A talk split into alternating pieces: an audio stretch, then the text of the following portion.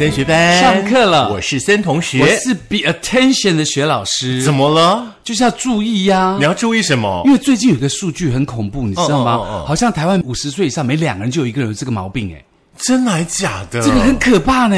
哦而且如果说我那我们都占了百分之五十的机对，而且还重点，除了这样之外呢，就全部台湾的群众当中，九成的人都有这个病的毛病，真的很可怕吧？还是说，其实我们都曾经有过，然后我们自己不自知，应该没有么，样？因为我看了整个报道，我发现我自己还 哦，OK，你那你就是那百分之十的天选之人，不是，是因为我觉得这个有点可怕的原因是，你要自己要特别注意，包括你的个人清洁啦，包括你个人的生活习惯啦，都要特别小心。所以今天想说，趁这个节目的时间，让大家 be attention，就是请你注意。没错，曾经呢有一个电视广告，相信大家都有看过。两位呢，这个穿着很复古的这个男女呢，男生呢骑着那个脚踏车呢，载着他的女伴哦，然后就是那个女生就一直哭嘛，对不对？那男生就安慰她说：“分手我也很痛。”结果那个女生就说：“我不是分手痛，我是痔疮痛。”有吗？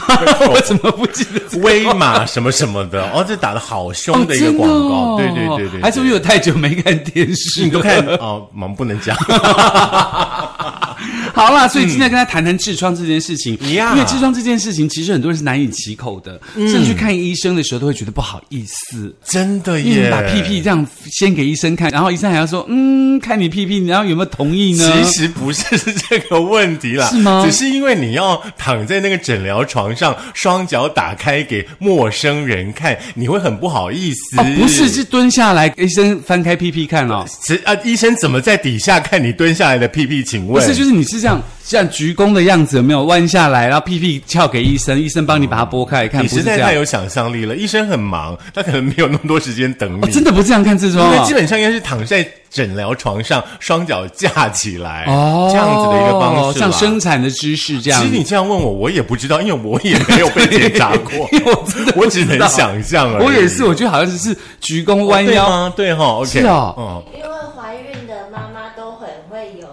哦，是是是是是，哦我想我们应该先把这个数据来跟大家分享一下，因为我们制作人呢，既然都已经提到了怀孕妈妈呢可能是痔疮的。高危险区，是。但是呢，有一则数据呢支持了女性朋友可能是痔疮比较容易罹患的朋友，嗯尤其呢是五十岁以上的女性哦，基本上有一半的人呢是有痔疮的状况的、哦。嗯，所以呢，最近呢，因为这个夏天到了嘛，大家常常会因为这东西困扰，不好意思告诉大家。呀。然后，所以呢，在这个呃台安医院大肠直肠外科的医师黄玉泉黄医师就发文来分享说，五十岁以上的半数女性会罹患痔疮的原因，嗯，包括了这个呃什么子宫啊，或者是老化啦，或直肠机能啊等等等等的因素哦。那所以估计到五十岁的时候呢，在美国这个胃肠病学会的估计，ACG 的估计呢，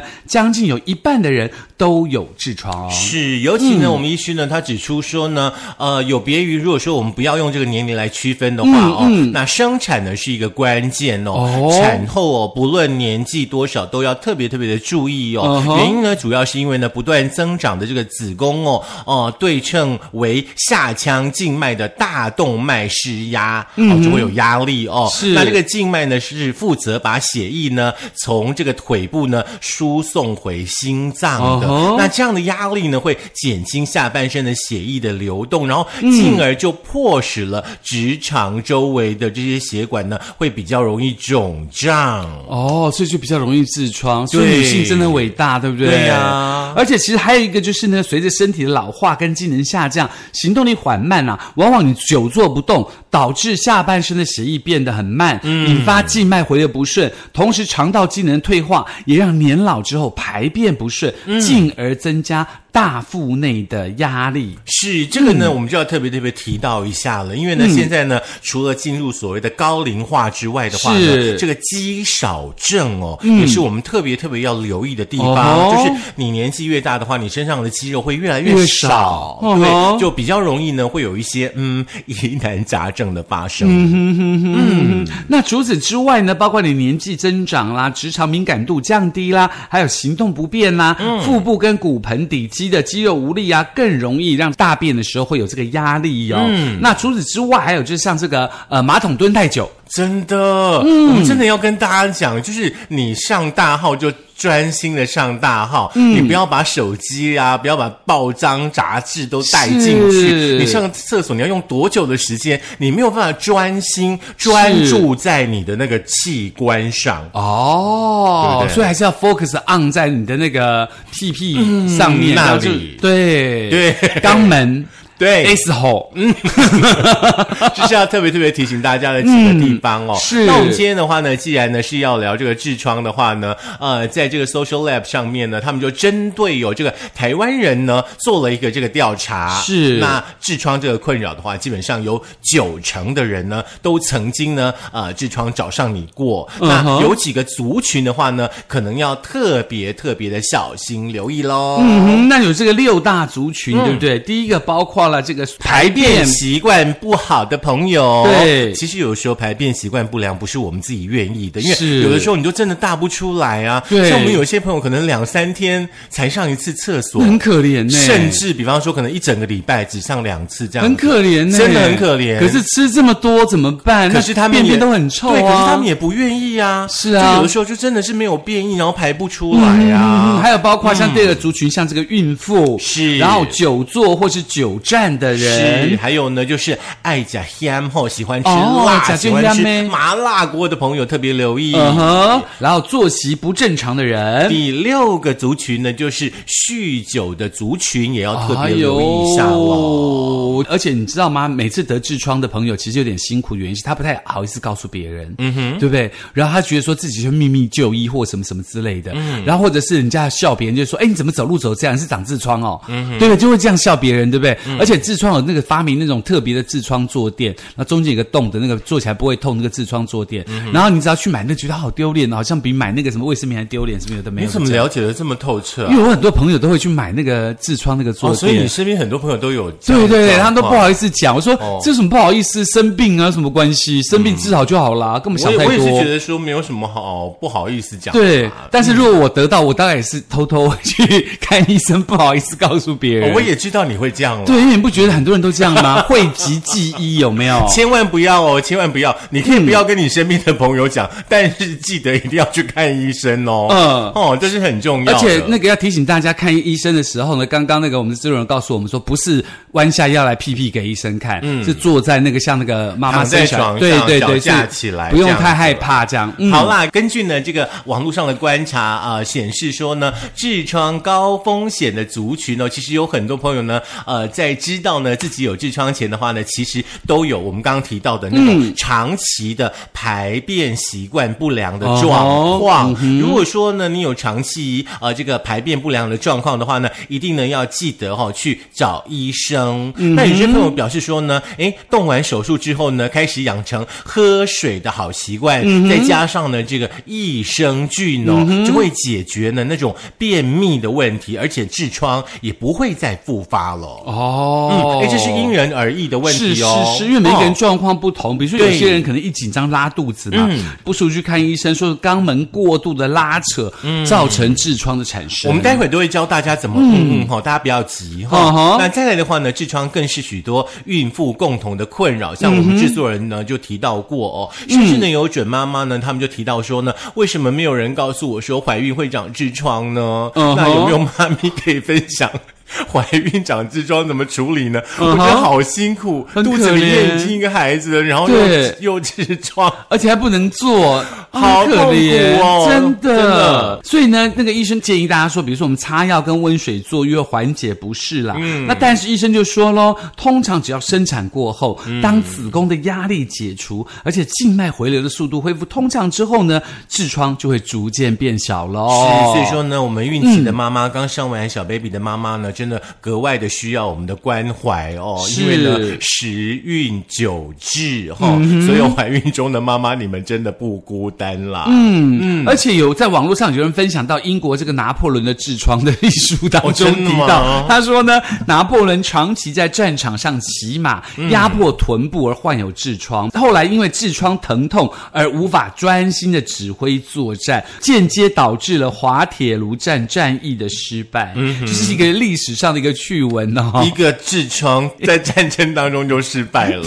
嗯，另外的话呢，也要特别提醒大家，如果说你是久坐的朋友，是比方说你可能假日呢跟朋友呢熬夜打牌啦，对不对？嗯或者说呢，你有很多那种应酬，你喝了很多的啤酒啦，哦，嗯这都是呢这个痔疮的高危险群。以上的朋友，你们一定要记得改善生活作息，是维持良好的饮食跟运动的习惯。嗯，那其实呢，大部分人在察觉到自己可能有痔疮的时候啊，第一个的症状出现就是大便便会痛痛，或排便便会出血血，嗯哼，在叠字有没有出血？你们觉得我手已经准备好 要打打我？打打你了，要打打了。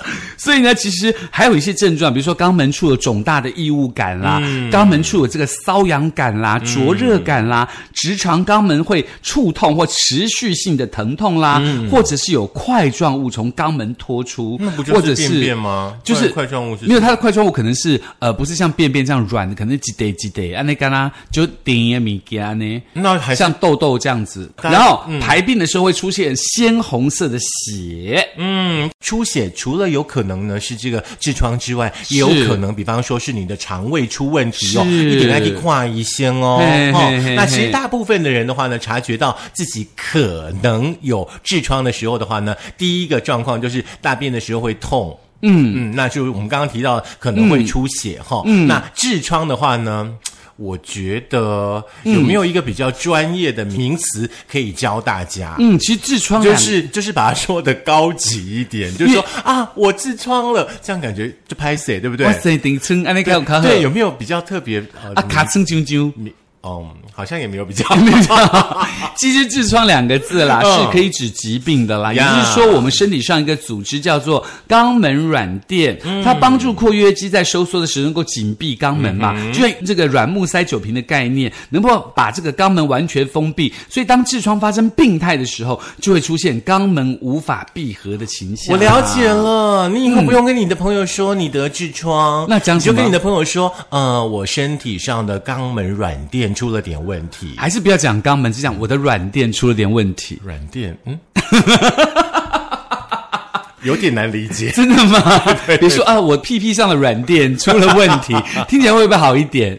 好啦，你们自己去想办法啦嗯。痔疮呢还有分哦，嗯，它有分为内痔、外痔，还有混合痔。感觉有没有很像说肌肤的问题？是油性、干性、混合性的中性对对对对对对对对对对嗯那它是以呢这个肛门的皮肤跟直肠黏膜作为分界哦。嗯那痔疮呢，如果说长在齿状线以内的话呢，我们称为内痔；长在齿状线以外呢，称为外痔。那如果说你比较哎天选一点，你可能就内外痔都会有哦而且呢，痔疮呢，根据所谓严重的程度呢，有分级的哦。还有分级，嗯，就跟看电影一样有分级哦，就是有没有限制级，有没有危险对级对对对，之类的。我们先从普通级开始。嗯哼第一级的痔疮呢，就说排便的时候呢，可能会有少量的出血，或者是伴随呢瘙痒感跟分泌物，痔疮不会拖出肛门。哦，所以它是在这个呃所谓的内痔的线当中嘛，对不嗯对？就齿状线嘛，对不对？是。第二级的话呢，除了出血之外的话呢，排便的时候呢，痔疮会拖出肛门，就我们刚刚提到嗯会拉出来哦。但是但是但是便后它就自己会缩回去了。哦，真的哦。嗯，那第三级呢？痔疮不断的扩大的时候呢，嗯排出肛门之后，你必须要用你的手手给它推回去。真的假的？嗯，第三级怎么推啊？啊？到时候你就自己会推了。我不要得啊！所以你不要问好吗？第四集呢，就是痔疮呢长时间的脱出，你没有办法呢用手推回去，可能就真的要看医生了。刮劲刮劲，嗯，所以要看医生，要特别提醒大家，如果是痔疮的症状的话，要去看的是大肠直肠科。是好，不要随便乱看哈，没有那个肛肛科，也不是泌尿科，就是大肠直肠科看诊哦。你如果真的不好意思的话，我们还是呃一句老话，先去加一科。哦哦，所以先给加一颗蹲着看屁屁，然后他再告诉你去大肠直肠科。躺着，没有人蹲着看屁屁，可是加一颗不见得有那个椅椅啊。可以躺在床上啊。哦蹲着是怎么看呢、你你很喜欢蹲呢？不是我说的蹲是这样子，有九十度这样。哦。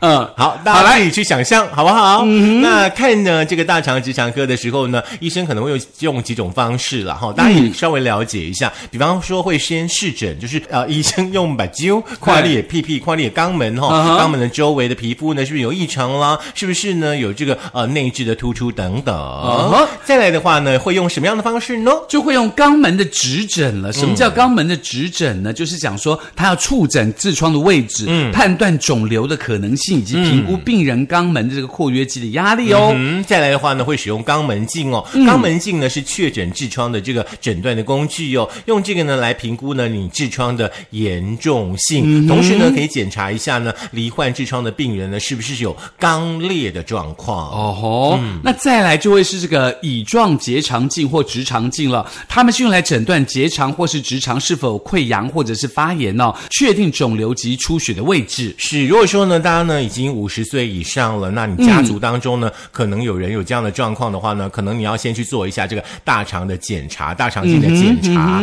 那医生呢也会用呢这个呃大肠镜检查的方式，或者是背剂灌肠摄影的方式呢，来排除大肠直肠病变的可能性啦。嗯哼，那痔疮治疗的方法在这边也跟大家讲，那主要的还是要看医生对你的这个病症怎么样去下判断之后，来帮你做治疗嘛。对，如果说你有不舒服的话，你就认真听了。对，好好比如说有这个红外线的烧灼，红外线可以让这个呃组织蛋白凝固啊、坏死啊，以至于蒸发细胞中的水分。那仅适用于第一级的痔疮。嗯，再来的话呢，痔疮的这个治疗方式的话，大家可以用饮食的方式来改善啦，嗯就是多去摄取一些高纤维的食物啊、或者是水果。那重点呢，你要多喝水，然后呢让你的便便呢变得比较蓬松、变软，然后排便比较顺利，就会减轻呢对于痔疮的这个刺激。是，那再来，你可以用温水坐浴啦，促进肛门周围的血液循环，减少疼痛感。以这个脸盆或容器装水哦，让整个臀部泡入水中，水温大概四十度左右，每天浸泡十分钟，每日大概三到四次。嗯，那医生呢也会使用呢所谓药膏啦、肛塞啦、呃肛塞剂啦，或者是说呢这个口服消炎止痛药呢，来减轻你的肛门的不适感啦。嗯，而且还有另外一个方法呢，也蛮有趣的，就是这个呃橡皮圈的结扎法、哦，以口径极小的强力橡皮圈绑在痔疮痔核的根部哦，达到阻断血液的效果，使得痔核缺血坏死后脱落。通常可在这个门诊直接就进行了，大概几十秒的时间就可以完成了。另外呢，还有两种的方式哦，曾同学呢要跟大家呢这个讲一下哦。这两种方式呢，就包含有电烧的方式，会治疗的位置呢是内痔丛的顶端。哦这个电烧的技术的话呢，会用双极电烧的治疗为主。另外一种呢，就是硬化剂的这个注射疗法，大家呢也概略的可以了解一下。嗯，不过你要怎么样预防？因为你可能还没有得到，我们总不能是用痔疮来吓。你说是呃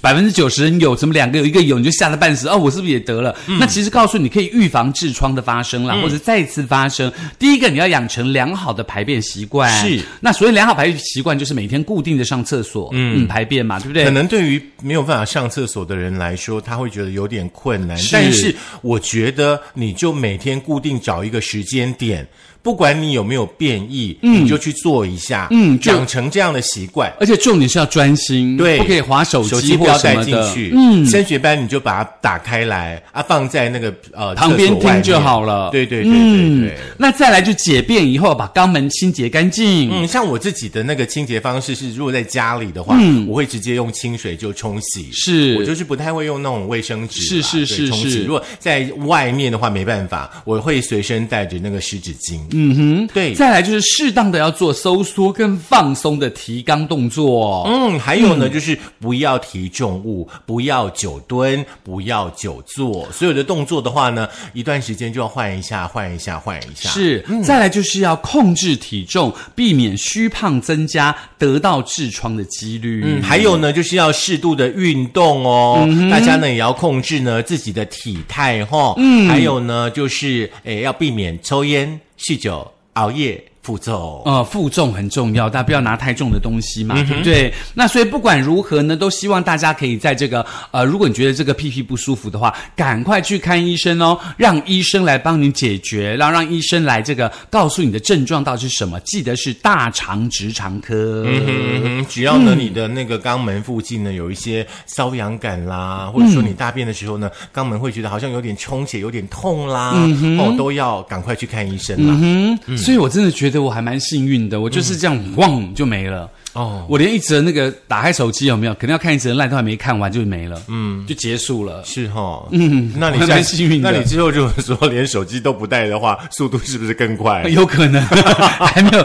还有手机还没拿起来，哦，完了。对对对对对对，还有记得哈、你们家的厕所里面可以摆个小板凳啦，是脚踏上去，嗯哦，让你的脚跟那个你的大腿平行对对啊，角度大一点，嗯，这样比较好大啦。对，也希望大家呢可以好好的注重自己的生活习惯啦，就吃东西啊、睡眠各方面，也千万不要养成不好的习惯，让自己的身体造成负担。是尤其是呢，肛门痒痒在这个呃夏天很丢脸，因为你可能走到一半你就要抓，那感觉很怪。抓吗？